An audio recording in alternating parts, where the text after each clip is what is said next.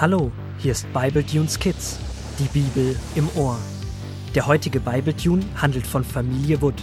Familie Wood ist keine gewöhnliche Familie. Sie sind Holzwürmer und leben unerkannt in einem alten Bücherregal bei der Menschenfamilie Stamm. Die Holzwurmgeschwister Paul und Rubina erleben eine Menge spannender Abenteuer. Gut, dass sie ihren Großvater haben, der ihnen jederzeit mit Rat und Tat zur Seite steht. So auch heute. Mit einigem Abstand beobachtet der Großvater seine beiden Enkelkinder, als sie sich nach dem Gottesdienst von Benjamin verabschieden. Paul und Rubina steuern nun direkt auf ihren Großvater zu, der sie freundlich empfängt. Na, ihr beiden, wie war euer Zusammentreffen? Du wirst es nicht glauben. Benjamin war richtig nett. Und wir haben uns voll gut mit ihm verstanden und gleich was für nächste Woche zum Spielen ausgemacht. Er war zwar etwas überrascht, dass wir ihn so freundlich begrüßten, aber er hat sich, glaube ich, richtig gefreut. Er hatte ein ganz breites Grinsen auf dem Gesicht, in etwa so. Rubina macht ein übertriebenes Lachgesicht und die beiden Holzwurmkinder fangen an zu lachen. Gemeinsam begibt sich Familie Wood auf den Heimweg. Mir scheint, ihr hattet einen richtig guten und schönen Vormittag zusammen. Das freut mich sehr. Ja, da hat Gott echt was Tolles gemacht aus unserem Gebet. Ich glaube, wir haben einen neuen Freund gewonnen. Das hätte ich vor drei Stunden niemals für möglich gehalten. Richtig cool, was aus einer so blöden Situation geworden ist.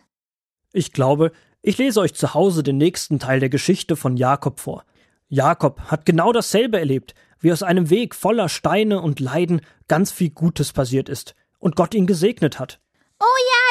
Ich hören. Kommt, lasst uns schneller gehen, und dann kannst du uns früher vorlesen.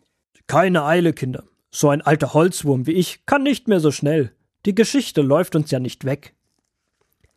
Zu Hause angekommen, setzen sich die drei direkt an Großvaters Lieblingsplatz. Paul und Rubina schaffen gemeinsam die Kinderbibel herbei und der Großvater beginnt zu lesen.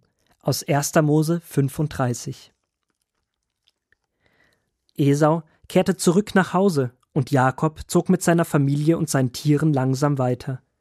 Sie wohnten immer für kurze Zeit da, wo die Tiere zu fressen fanden, und zogen dann weiter. Eines Tages sagte Gott zu Jakob Ich möchte, dass du nach Bethel ziehst und dort deine Zelte aufschlägst. Du sollst auch einen Altar für mich bauen, für den Gott, der dir begegnet ist, als du vor deinem Bruder Esau geflohen bist.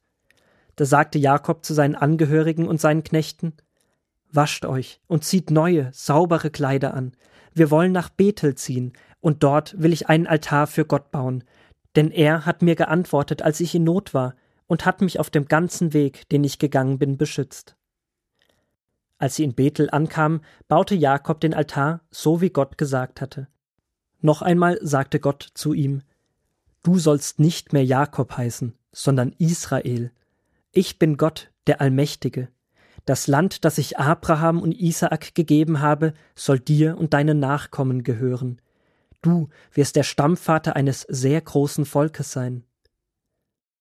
Zur Erinnerung daran, dass Gott mit ihm gesprochen hatte, stellte Jakob einen Stein auf und goss Öl darüber, ganz so, wie er es damals vor vielen Jahren gemacht hatte, als er vor Esau floh.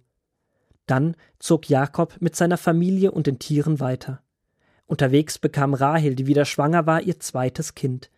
Die Geburt war schwer, und es ging Rahel sehr schlecht.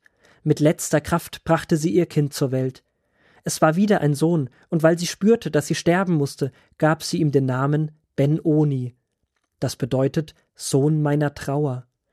Aber Jakob wollte nicht, dass der Junge so hieß, darum nannte er ihn Ben-Jamin. Das bedeutet Sohn des Glücks. Als Rahel ihr Kind geboren hatte, starb sie, und an dem Weg, der nach Bethlehem führte, begrub Jakob sie. Eines Tages kam Jakob auch zu seinem Vater Isaak nach Mamre. Isaak war inzwischen schon sehr alt geworden. Als er starb, machten Jakob und Esau ihm zusammen ein Grab und beerdigten ihn miteinander. Gott hat dieses Ziel mit Jakob die ganze Zeit vor Augen, aber Jakob musste einiges lernen, bis Gott ihn wirklich gebrauchen konnte. Du hast recht, Großvater. Jakob hat dann doch ganz viel Gutes erlebt. Und den Namen, den er bekommen hat, Israel, Gottes Kämpfer, das ist toll. Ich will auch ein Kämpfer für Gott sein. Und seinem Sohn hat er auch einen tollen Namen gegeben. Auch wenn nicht alles so toll gelaufen ist und er ganz schön viel Leid erlebt hat, hat er sich doch auf das Gute konzentriert. Sohn des Glücks, da merkt man richtig den Segen Gottes. Das hört sich so an, als wären wir fast am Ende mit Jakob. Noch nicht ganz. Ein paar Dinge kann ich euch noch erzählen. Aber nicht mehr heute. Ich glaube, heute haben wir genug entdeckt.